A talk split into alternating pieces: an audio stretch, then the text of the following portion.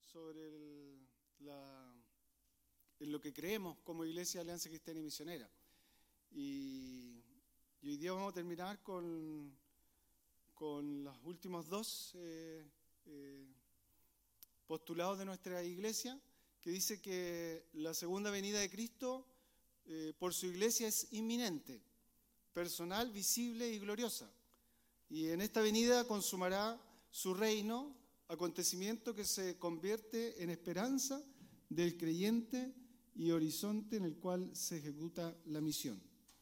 Y, la última que es, dice que habrá una resurrección corporal de los justos y de los injustos. Los primeros resucitados para la vida eterna y los segundos para condenación eterna. Así que para que sepa que ya hoy día estamos terminando con esta serie de predicaciones que duró aproximadamente dos meses, más o menos. Y damos gracias al Señor porque lo pudimos hacer y creo que ha sido de bendición, primero para los que obviamente tenemos que prepararlo y también para, para la iglesia. Y yo quisiera partir, bueno, eh, vamos a hablar hoy día obviamente de la segunda venida de Cristo. Y no sé si ustedes se acuerdan, aquí, años atrás, había una, yo cuando era niño iba a la iglesia y daban una película que se llamaba Como ladrón en la noche. Uy, qué traumado yo con esa película.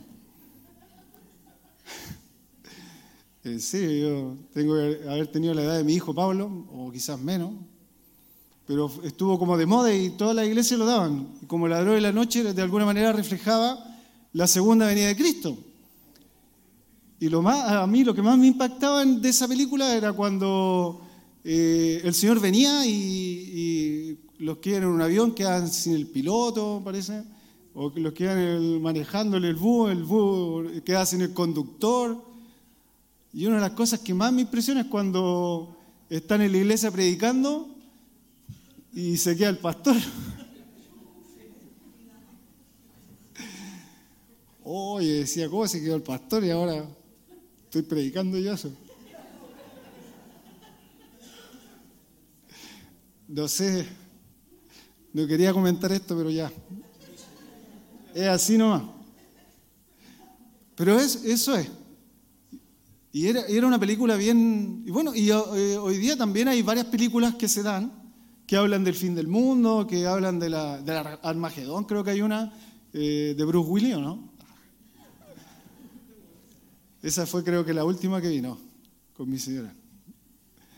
Oiga, eh, pero siempre el, ser humano está como que la segunda venida, o el arrebatamiento también. Eh, y yo hoy día quiero compartir algunos versículos de la palabra del Señor que nos dicen que la segunda venida del Señor la debemos esperar cada uno de los que somos sus hijos. Y debemos esperarla con alegría, con gozo y con esperanza de que el Señor vendrá por segunda vez. Ahí en Mateo 25, 6 dice, aquí viene el esposo, salid a recibirle. De alguna manera ahí es, eh, el Mateo 25 habla de, la- de las vírgenes y que estaban ahí preparadas para esperar al esposo. Y cuando llega el esposo dice, salid a recibir. Así de alguna manera debemos estar nosotros los que somos sus hijos. Y un día los discípulos del Señor se encontraban ahí en el monte de los olivos. Y Jesús acababa de descender, de ascender a la gloria, dice. Y los discípulos estaban allí con los ojos puestos en el cielo. Y solamente como de manera introductoria quiero leer Hechos capítulo 1 del versículo 9 al 11, ¿ya? Donde nos ratifica que sabemos que la segunda venida será un evento literal y será como cuando Él se fue al cielo por primera vez. Y de eso nos habla un poco Hechos capítulo 1. Dice, y habiendo dicho estas cosas, viéndolos, ellos fue alzado y le recibió una nube que lo ocultó de sus ojos. Y estando ellos con los ojos puestos en el cielo, entre tanto que él se iba, he aquí se pusieron junto a ellos dos varones con vestiduras blancas, los cuales también les dijeron, varones galileos, están hablando sus discípulos, ¿por qué estáis mirando al cielo? Este mismo Jesús que ha sido tomado de vosotros al cielo, así vendrá como les habéis visto ir al cielo. Así va a venir el Señor, lo vamos a ver. Eso es lo que dice aquí la palabra del Señor. Entonces ahí los discípulos recordaron que Jesús les había mandado a quedarse ahí en Jerusalén hasta que recibieran el poder de lo alto. Y los discípulos se dirigieron ahí inmediatamente a la ciudad y allí continuaron en oración, en acción de gracias, hasta que todos fueron llenos del Espíritu Santo. Y desde aquel día, hermano, hermana, todos los cristianos verdaderos hemos estado esperando la segunda venida de nuestro Señor. Y a veces uno la ve lejana o un poco eh, casi muy espiritual esa segunda venida que se habla. Pero si el Señor hoy día viniera, ¿nos iríamos con Él?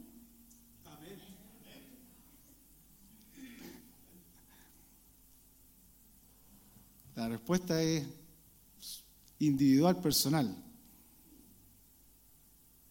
Pero es una buena pregunta que uno se hace. ¿Nos iríamos con el Señor? A veces creemos que tenemos muchos años por delante y nos planificamos y está bien. Pero a veces hay accidentes, hay enfermedades, hay infartos cardíacos y a veces no sabemos si vamos a estar el día de mañana. Y hay algo en común que tenemos todos, y lo he dicho más de una vez, es que todos vamos a morir. La diferencia está si vamos a morir con Cristo o sin Cristo. A veces le perdimos un poco el sentido a la vida, o sea, al, tema de la muerte, y la vemos muy lejana. Pero el Señor nos promete su segunda venida. Y Cristo nos ha prometido que Él vendrá otra vez. Juan capítulo 14, del 1 al 3, dice, no se turbe vuestro corazón. Creed en Dios, creed también en mí. En la casa de mi Padre hay muchas moradas. Si no fuera así, os lo hubiera dicho, porque voy a preparar un lugar para vosotros. Y si me voy y preparo un lugar para vosotros, vendré otra vez y os tomaré conmigo para que donde yo estoy, allí estéis también vosotros. Qué hermosa palabra del Señor esta. Qué hermoso. Y quiero que busquen ahí en su Biblia, en Marcos capítulo 13, y eso es donde principalmente vamos a estar hoy día reflexionando. ¿Ya? Y como leí recién ahí, Juan nos confirma que Cristo ha prometido que Él vendrá otra vez. Y los apóstoles también anunciaron la venida del Señor. Y ahí en Primera de Tesalonicenses, no lo busca y yo lo leo, capítulo 4, versículo 14 al 18 dice, porque si creemos que Jesús murió y resucitó, ¿usted cree eso? Amén. Así también Dios traerá con él a los que durmieron en Jesús, por lo cual os decimos esto por la palabra del Señor, que nosotros, los que estemos vivos y que permanezcamos hasta la venida del Señor, no precederemos a los que durmieron. Pues el Señor mismo descenderá del cielo con voz de mando, con voz de ancargen y con la trompeta de Dios, y los muertos en Cristo se levantarán primero. Entonces nosotros, los que estemos vivos y que permanezcamos, seremos arrebatados juntamente con ellos en las nubes al encuentro del Señor en el aire, y así estaremos con el Señor siempre. Por tanto, dice, confortaos unos a otros con estas palabras. De alguna manera esto confirma lo que dice ahí eh, nuestra declaración de fe en que habrá una resurrección corporal de los justos y los injustos, los primeros resucitados para la vida eterna y los segundos para la condenación eterna. Pero yo quisiera centrarme un poco en Marcos capítulo 13. Hay muchos versículos de la palabra del Señor que nos hablan de, de la segunda venida, del arrebatamiento y, no son tan fáciles de explicar. Pero yo quiero hoy día quizás tomarme de este texto de Marcos capítulo 13, donde habla de, bueno, dice acá el discurso del Monte de los Olivos.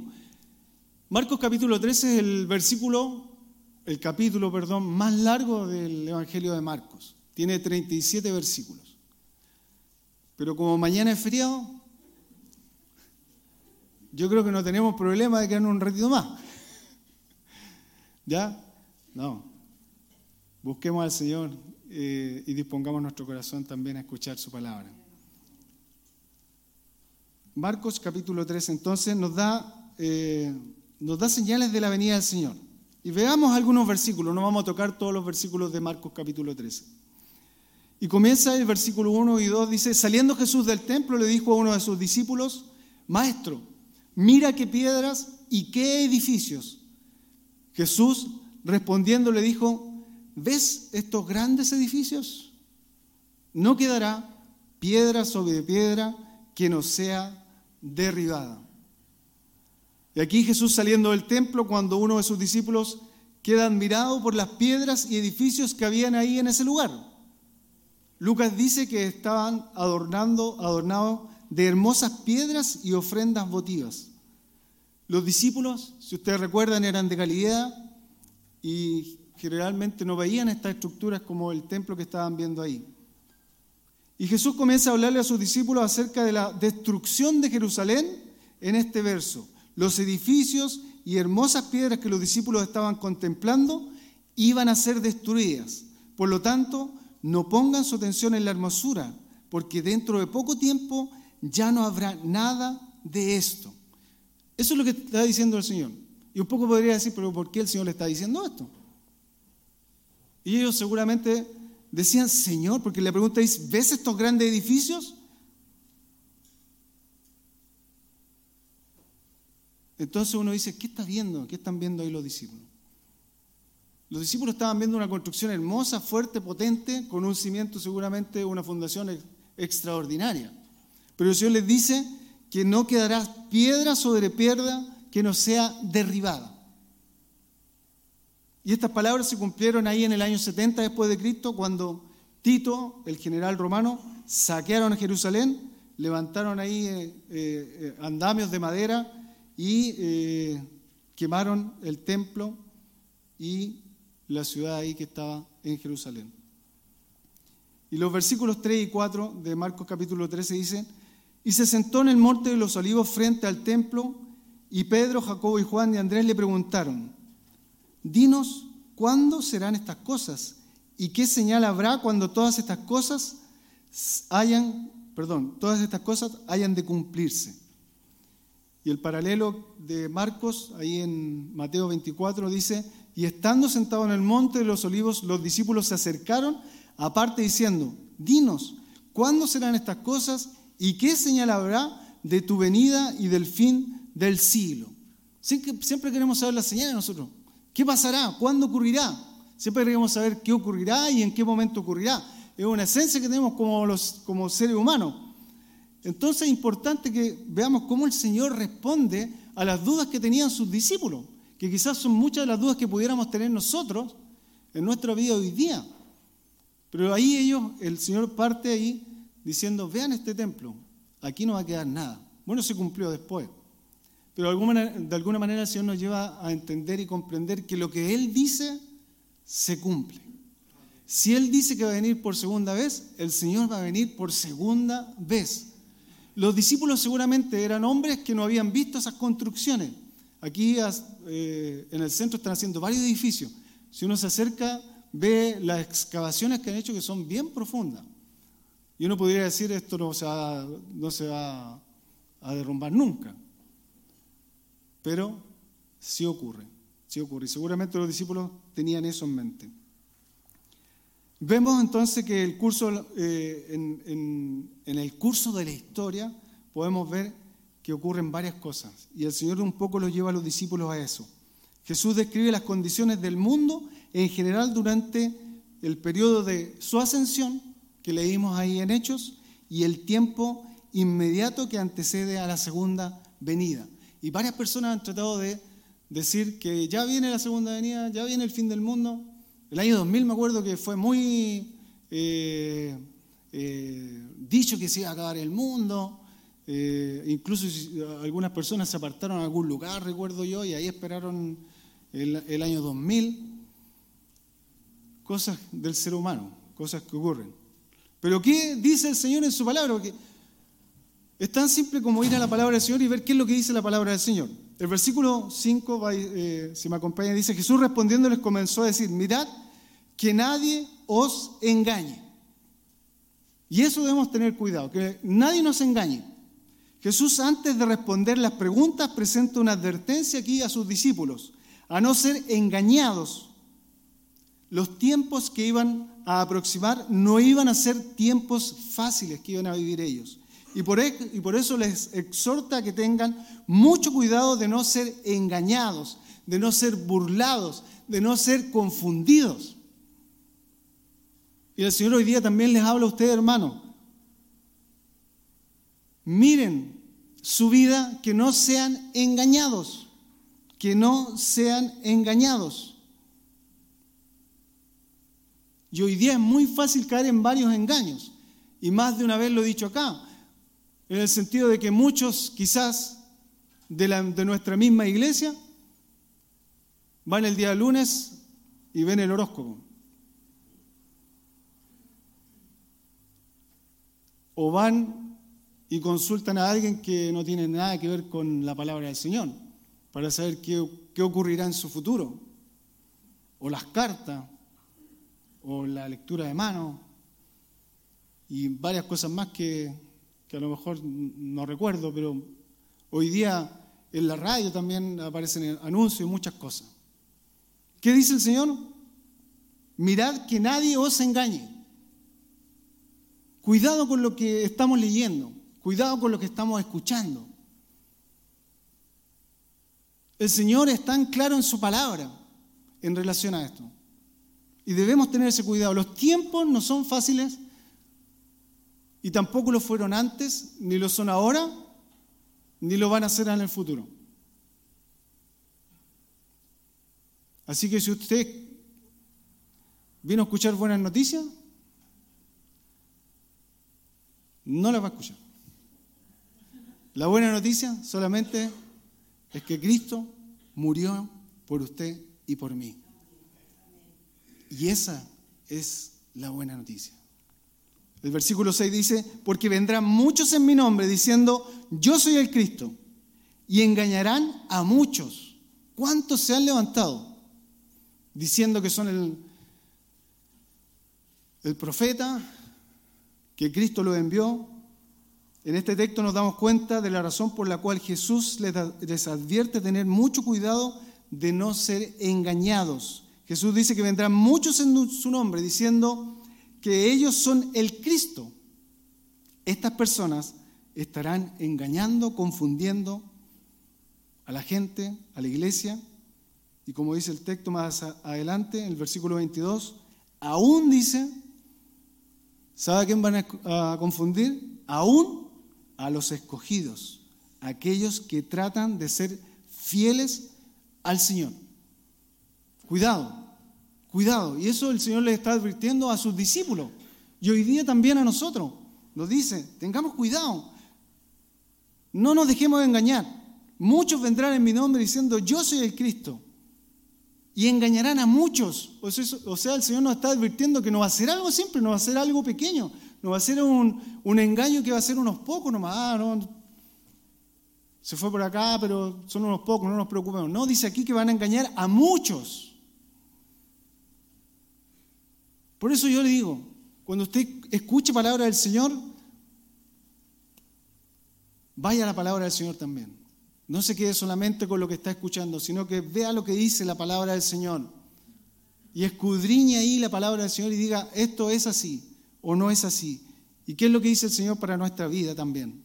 El versículo 7 dice, mas cuando oigáis, oigáis perdón, de guerras y de rumores de guerra, ¿Estamos escuchando hoy día algo parecido? Marcos, escrito a principios, más de dos mil años atrás, el Señor le habla a sus discípulos y dice, más cuando oigáis, oigáis, perdón, de guerras y de rumores de guerra. ¿Qué dice la palabra del Señor? Después de eso, no os turbéis no os turbéis. ¿Cuánta gente hoy día está turbada, está complicada por escuchar los rumores de guerra? Y después dice el Señor, no os turbéis porque es necesario que suceda así. Es necesario que sea así. Por eso le decían, si va a escuchar buenas noticias, lea la palabra del Señor. No quiere decir que la palabra del Señor le va a decir qué va a ocurrir mañana, como el, diario del día lunes. No le va a hacer un resumen, sino que le va a decir lo que está ocurriendo en el mundo. Porque es necesario que así suceda. Pero el versículo 7 al final dice, pero aún no es el fin. Y varios sacan sus cálculos, no sé si, y hablan de Israel, y ven y sacan algunos cálculos ahí de tiempos y de profecías, sobre todo en Ezequiel, Jeremías e Isaías que hablan de esto, y sacan sus cálculos y dicen, se acerca el fin. Y andan más preocupados de, de eso que de realmente predicar la palabra del Señor y dar las buenas noticias de que Jesucristo vino aquí a la tierra y murió por usted y por mí. Y dicen, no, se acerca el fin. No nos turbemos. No turbemos nuestro corazón, no nos engañemos, no nos dejemos llevar por eso. El Señor mismo le dijo a sus discípulos y hoy día nos dice, cuando escuchemos de guerras y de rumores de guerra, no os turbéis, porque es necesario que así suceda. Así va a ser, pero aún no es el fin. El versículo 8 de Marcos 13 dice, porque se levantará nación contra nación y reino contra reino. Y habrá, mire que habrá, mire lo que dice el Señor, ¿qué habrá? Terremotos en muchos lugares.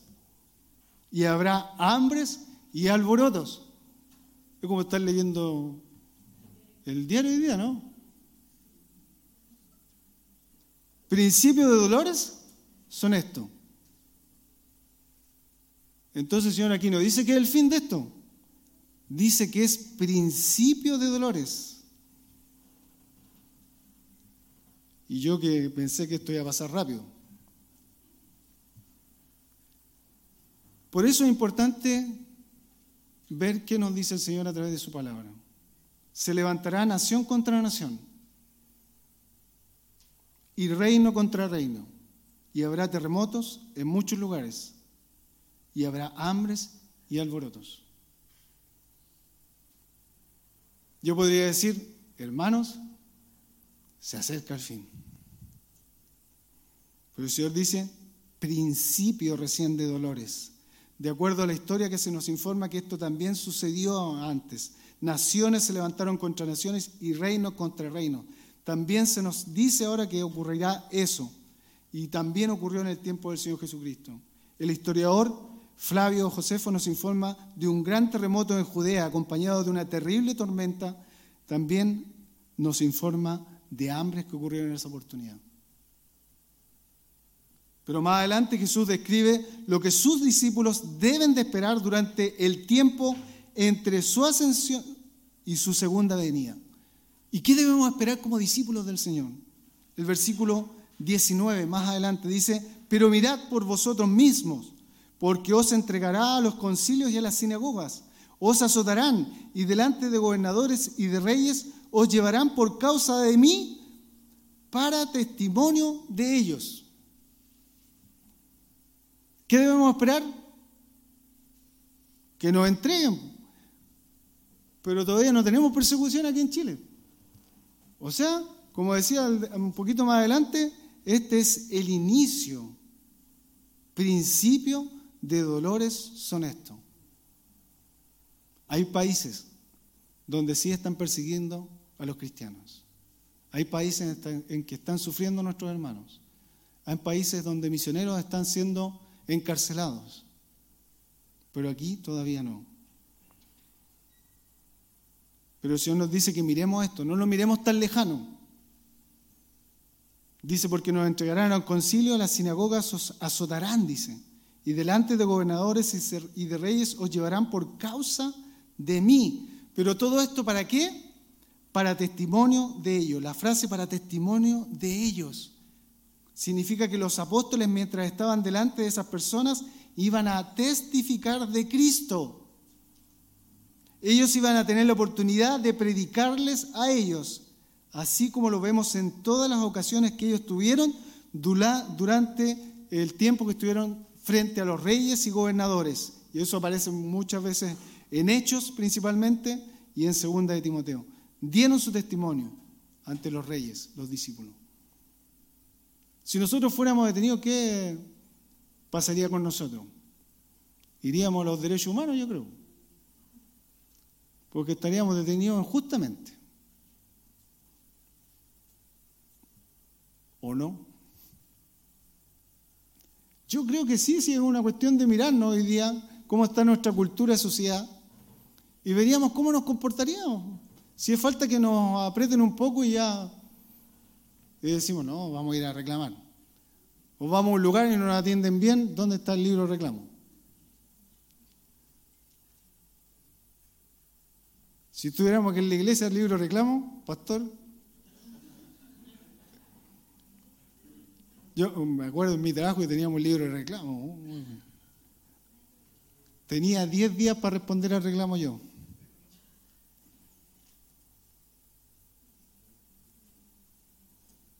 Pero cuando fuéramos, si somos detenidos injustamente por la causa del Señor, ¿cómo responderíamos?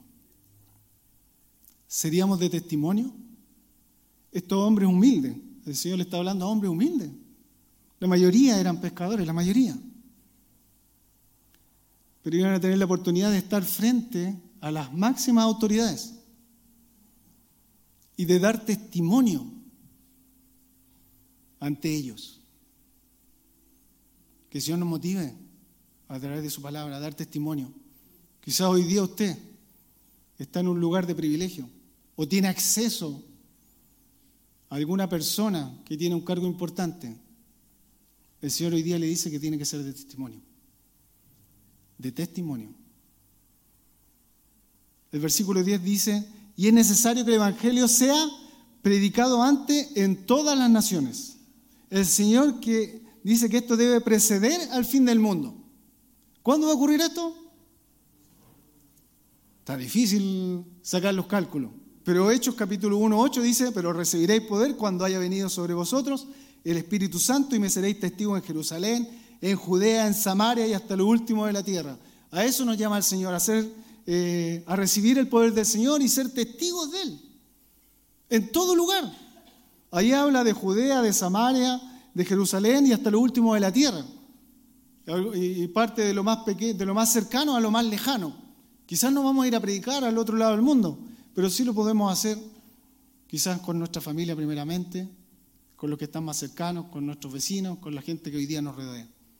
Mateo 24, 14 dice, y será predicado este Evangelio del Reino en todo el mundo para testimonio a todas las naciones y entonces vendrá el fin.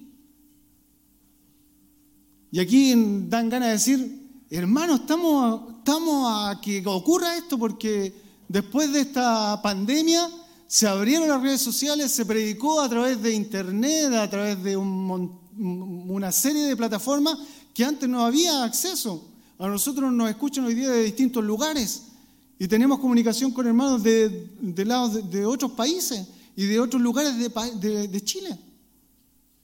Yo no, yo no, podría decir, y, será, y es necesario que el Evangelio sea predicado antes a todas las naciones.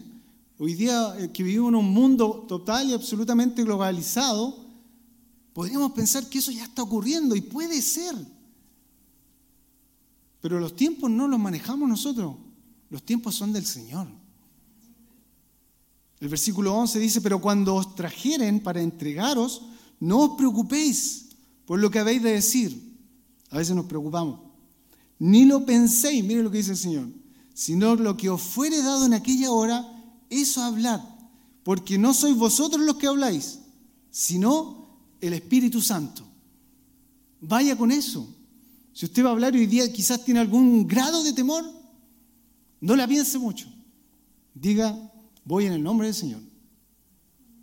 Cuando me tocaba ir a hablar con alguien importante, Señor, toca el corazón tú primero.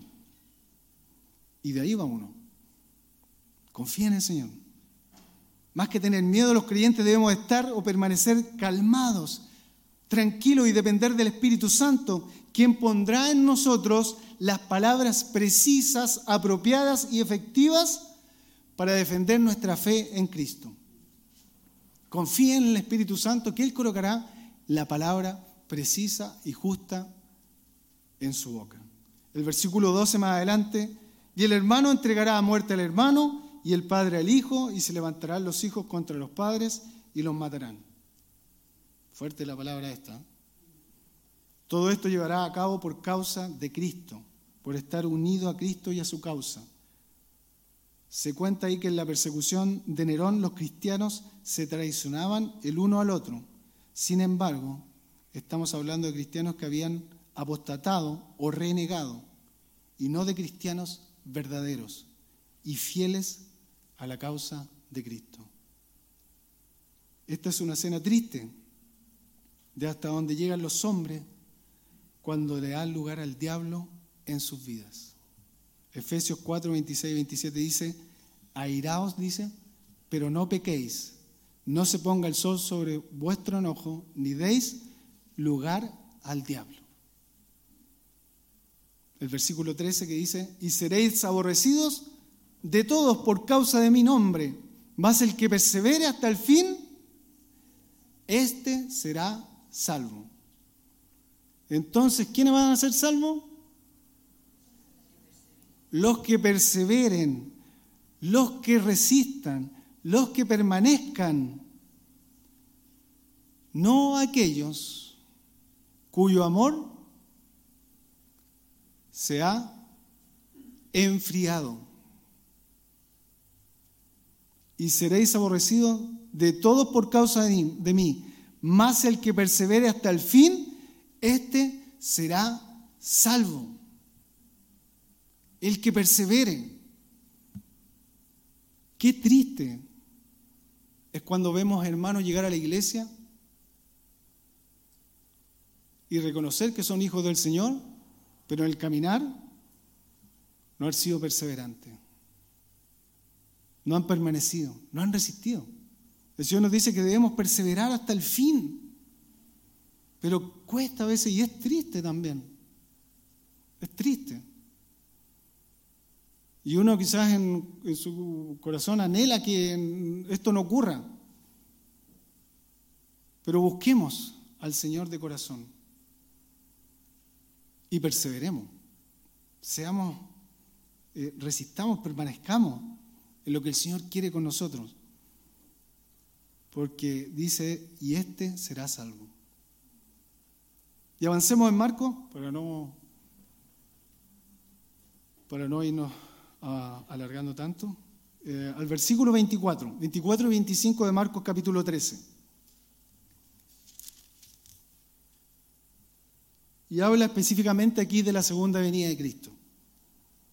Dice, pero en aquellos días, después de aquella tribulación, o sea, un poco de todo lo que hemos hablado ya en los versículos previos al versículo 24, el sol se oscurecerá y la luna no dará su resplandor y las estrellas caerán del cielo y las potencias que están en los cielos serán conmovidas.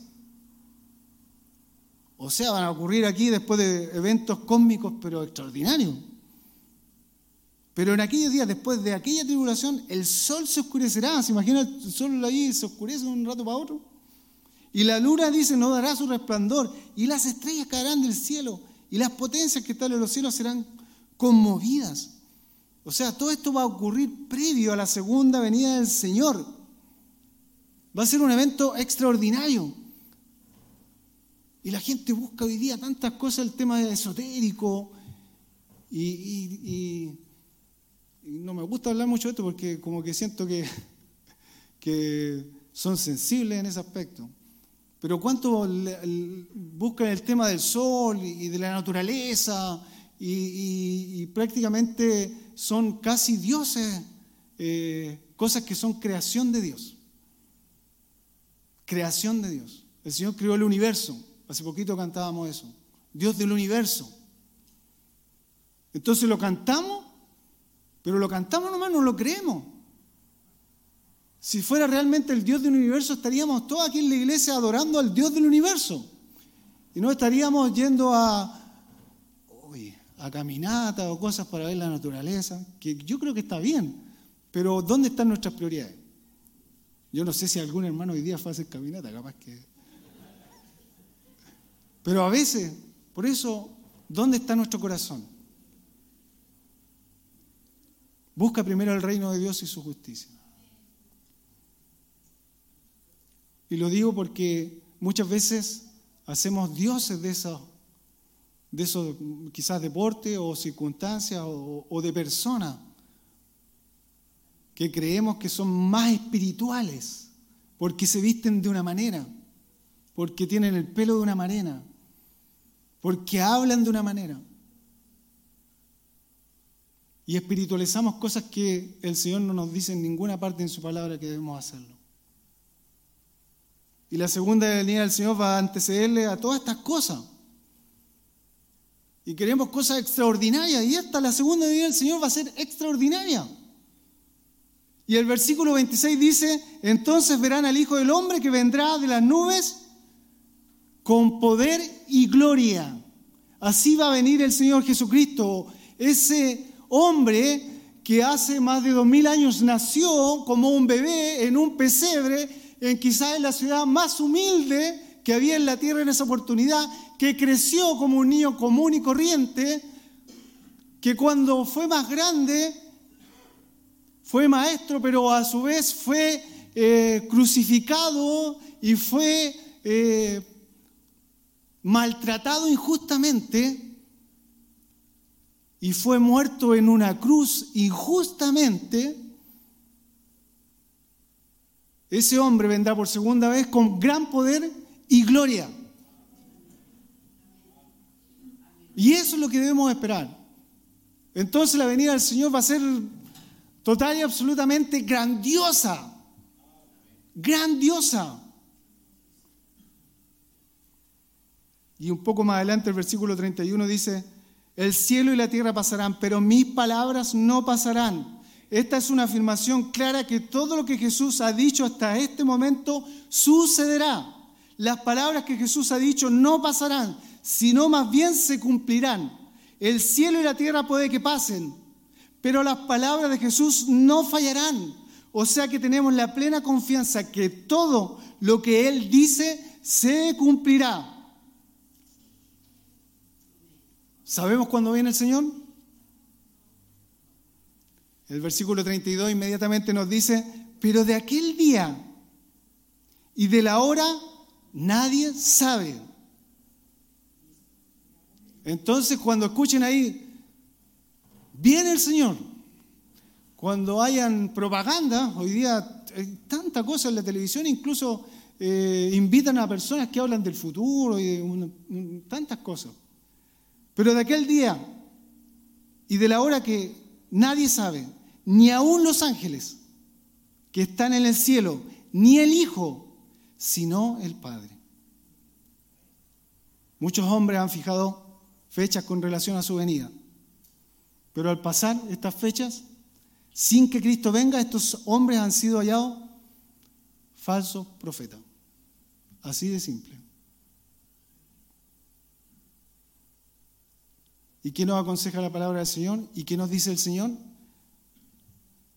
Marcos capítulo 13, versículo 33, el que sigue, el que sigue. Mirad, dice, velad y orad, porque no sabéis cuándo será el tiempo. Eso nos dice el Señor. Velad y orad. Dos cosas nos pide. Velad es un llamado a estar ahí consciente ante, cualquier peligro, es estar atento a lo que está ocurriendo. Y el orar, obviamente, nos lleva a la importancia de estar ahí en comunión con el Señor, comunicados con el Señor. Velemos y oremos. Y varias veces el, capítulo 13 nos da esta advertencia y nos dice, si usted tiene tiempo ahí para leer, cómo el Señor advierte constantemente. Y ya termino con estos dos últimos versículos, versículos 35 y 36. Dice, velad pues, porque no sabéis cuándo vendrá el Señor de la casa. Hoy día el Señor le dice que estén atentos hermanos, porque no sabemos cuándo viene el Señor. mire lo que dice acá. Si al anochecer o a la medianoche, o al canto del gallo o a la mañana. Habla de, los cuatro tiempos ahí que tenían en el tiempo antiguo. Para que cuando venga de repente no os halle durmiendo. Durmiendo. Así que si usted está durmiendo, despierte. Lamentablemente muchos estarán durmiendo espiritualmente cuando Cristo venga. Aquellos que duermen son aquellos que están haciendo, eh, no están haciendo, perdón, no están haciendo la voluntad de Dios en sus vidas. Son aquellos que no toman las cosas de Dios en serio. ¿Y sabe qué? Estas personas sufrirán mucho cuando el Señor venga. Se darán cuenta de lo que hicieron y se arrepentirán. Pero ¿sabe qué? Ya será demasiado tarde. Recordemos que somos hijos del día, o sea, del día en el cual Cristo vendrá. Y como tales debemos estar siempre preparados para irnos con Él. Debemos estar preparados para irnos con el Señor. Y el último texto que quiero leer, que leí al principio, dice, Cristo, hermanos y hermanas, nos ha prometido que Él vendrá otra vez. ¿Lo cree? Y termino con Juan capítulo 1, 14, 1 y 2, dice, no se turbe vuestro corazón. Quizás hoy día ha llegado con un corazón complicado ahí, con un corazón difícil, con un corazón que algo eh, el Señor está haciendo eh, en estos días. Pero el Señor hoy día le dice, no se turbe vuestro corazón. Creed en Dios, creed también en mí. En la casa, dice de mi Padre, hay muchas moradas. Si no fuera así, os lo hubiera dicho, porque voy a preparar un lugar para vosotros. El Señor fue a preparar un lugar para usted y para mí. Él lo fue a preparar. ¿Qué hace uno cuando va a preparar? Cuando uno recibe a alguien que es especial en su casa, ¿qué es lo que hace? Prepara la casa, la limpia, busca las mejores, eh, no sé, los mejores lugares para recibir a quien va a llegar. El Señor Jesucristo fue a preparar una casa para usted y para mí. Y dice, si así no hubiera dicho, perdón, si no fuera así, os lo hubiera dicho. Porque voy a preparar un lugar para vosotros el Señor fue a preparar un lugar para usted y para mí. Y eso hoy día nos debe dejar descansar. Y esa sí que es una buena noticia. Que el Señor fue a preparar el lugar para usted y que vendrá a buscarnos en una segunda venida. Le invito a que nos pongamos de pie y oremos al Señor.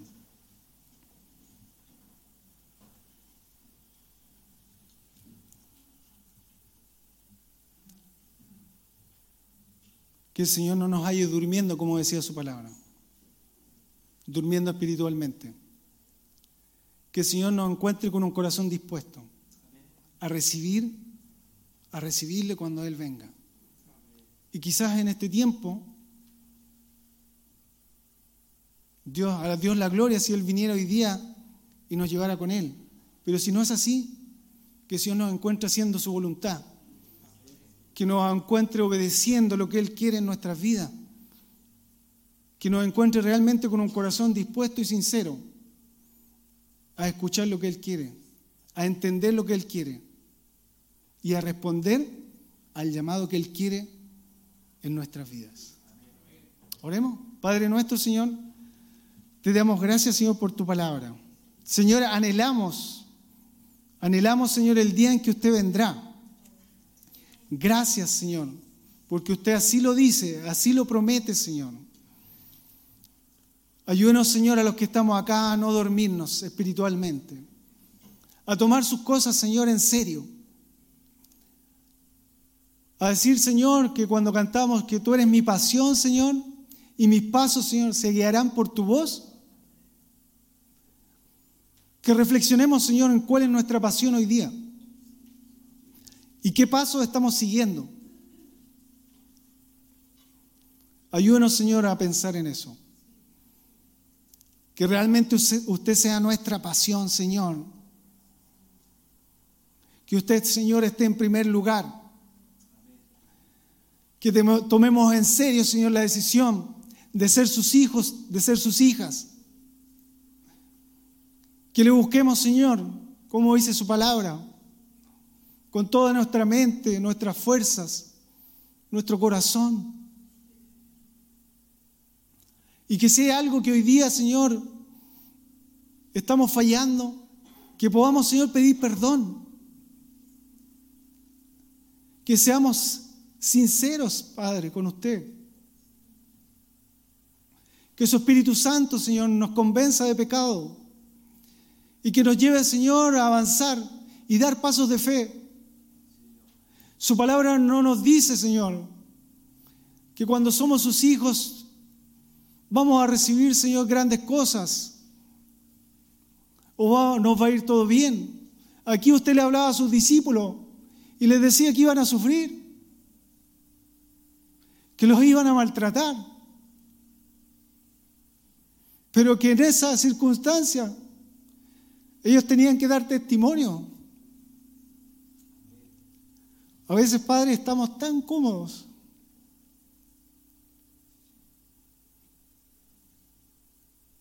y queremos solamente recibir de usted las bendiciones. Y nada más. Señor, ayúdenos, Padre, a entregarnos a usted, Señor. A decir, heme aquí, Señor. Envíame a mí a predicar, a hablar, a quizás solamente a dar un abrazo, a, que, quien quizás nunca lo ha recibido o a, quizás quien nadie considera una persona. Pero tú, Señor, te preocupabas quizás de los que nadie se preocupaba. De mujeres adúlteras, Señor. De ciegos. De viudas. Padre, ayúdanos, Señor. Gracias por su palabra. Que podamos, Señor, llevarla a nuestro corazón y que podamos meditar en ella en nuestra vida. Gracias por la iglesia, Señor. Gracias por cada persona que está acá. Que hoy día ha venido, Señor, a escuchar su palabra. Que pueda, Señor, regresar a su casa diciendo, Señor, hoy día me hablaste quiero responder a ese llamado o a esa palabra que hoy día, Señor, tú me diste. Para la gloria y la honra, Señor, para usted. En el nombre de Cristo Jesús. Amén. Que Señor le bendiga, hermano.